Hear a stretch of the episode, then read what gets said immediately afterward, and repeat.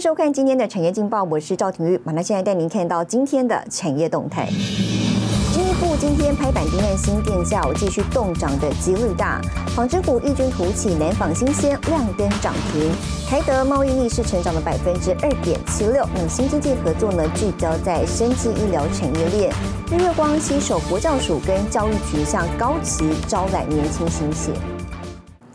好，接带您关心台股。美国总统拜登上任之后呢，首场演讲目标计划将疫苗提高一倍，而且对美国经济表示赞扬，使得美股呢终止连续两个交易日的下跌，四大指数收涨。雅股呢受到提振，日韩股市走阳。台股呢今天开盘上涨了八十点二三点，报在一万六千一百四十点三七点。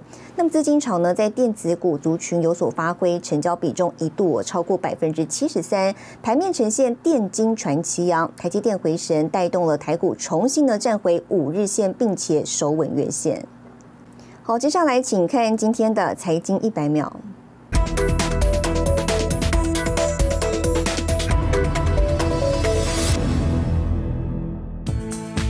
长次轮堵塞苏伊士运河已经迈入第三天，目前尚未脱困。对此，摩根大通分析师警告，长次轮有破船风险。在这种情况下，运河将被封锁很长一段时间，很可能会导致全球贸易严重中断、运费飙升、能源商品涨价以及全球通货膨胀率的上升。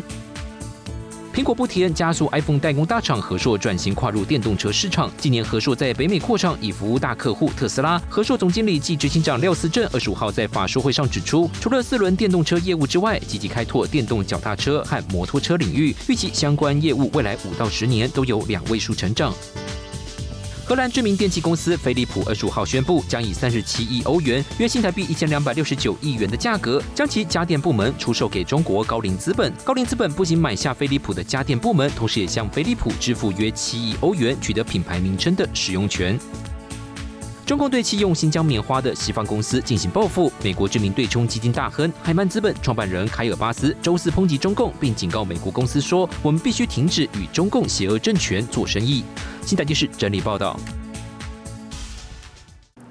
景气好转，半导体科技大厂相继启动了征才计划。今天呢，台湾科技大学校园征才活动吸引了全球最大半导体设备商，还有美光、红海、特斯拉跟大力光等业者抢进。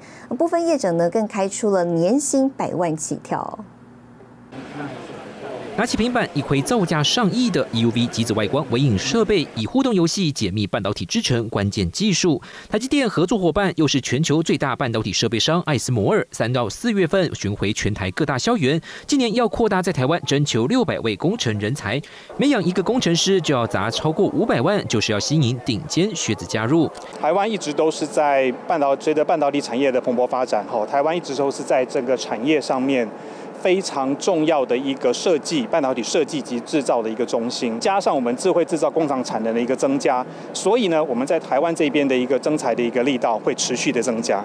各大厂商，国内比较知名厂商，像台积电啊、红海啊，甚至 ASML 都来到我们这边。那这也显示我们学生的竞争力真的是对厂来说有吸引力。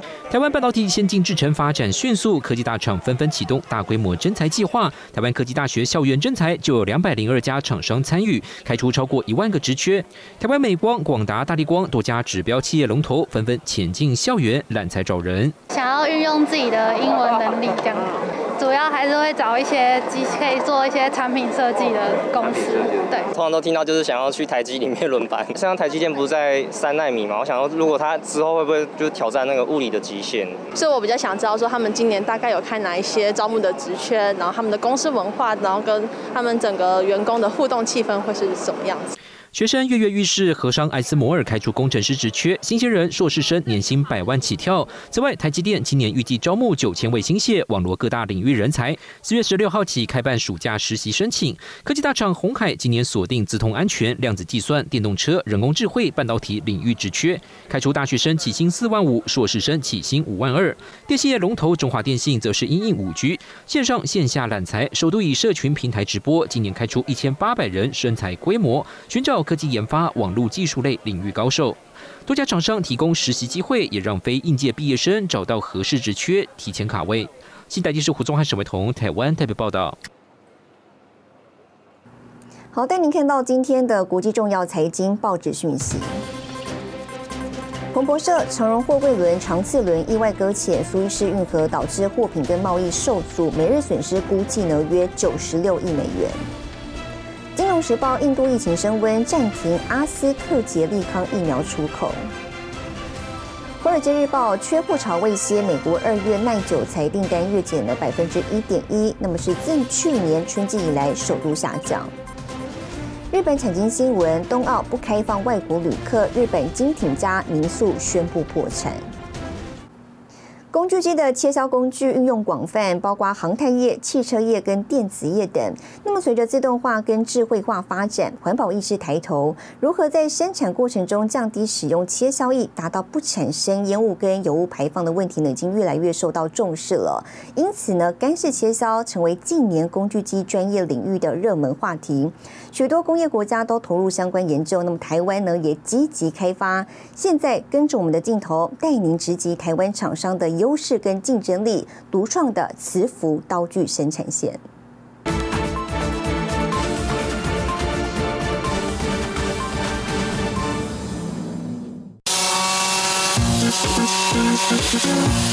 刀具在 SKD 六一热模钢上，以每分钟约两千五百四十五转速进行切削，过程中不使用切削液，这就是近年来提高工具机生产效率中讨论度最高的干式切削。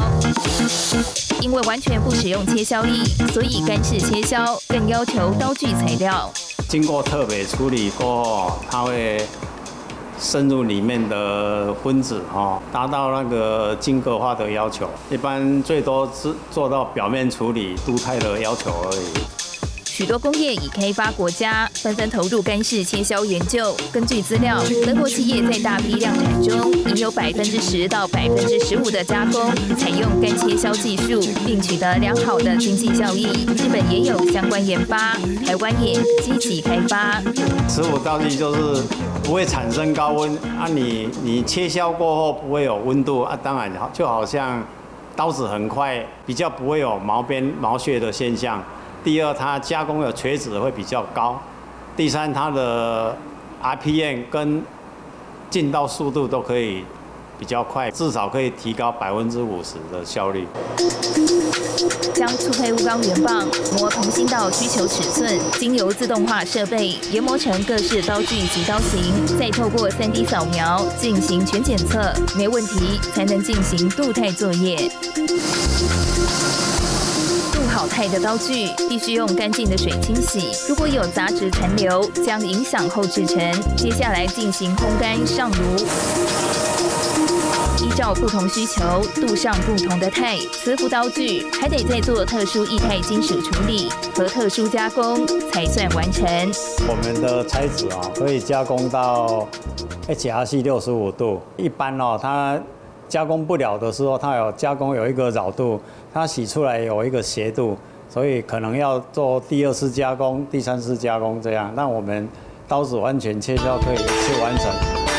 全球一年的切削加工成本达一千四百亿美元，约有百分之十的产品必须借由切削加工来完成。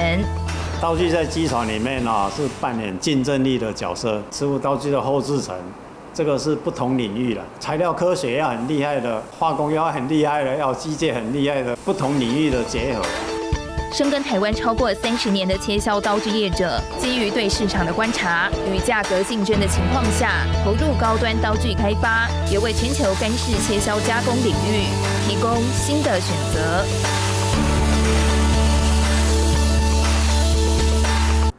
好，带您看到下周有哪些重要的财经活动。三十号，红海东元法说会；三月三十号，美国公布三月资商会消费者信心指数；三月三十一号，英国公布第四季 GDP；四月一号，美国公布 ISM 制造业采购经理人指数。谢谢您收看今天的产业劲报，我是赵廷玉，我们下周再见。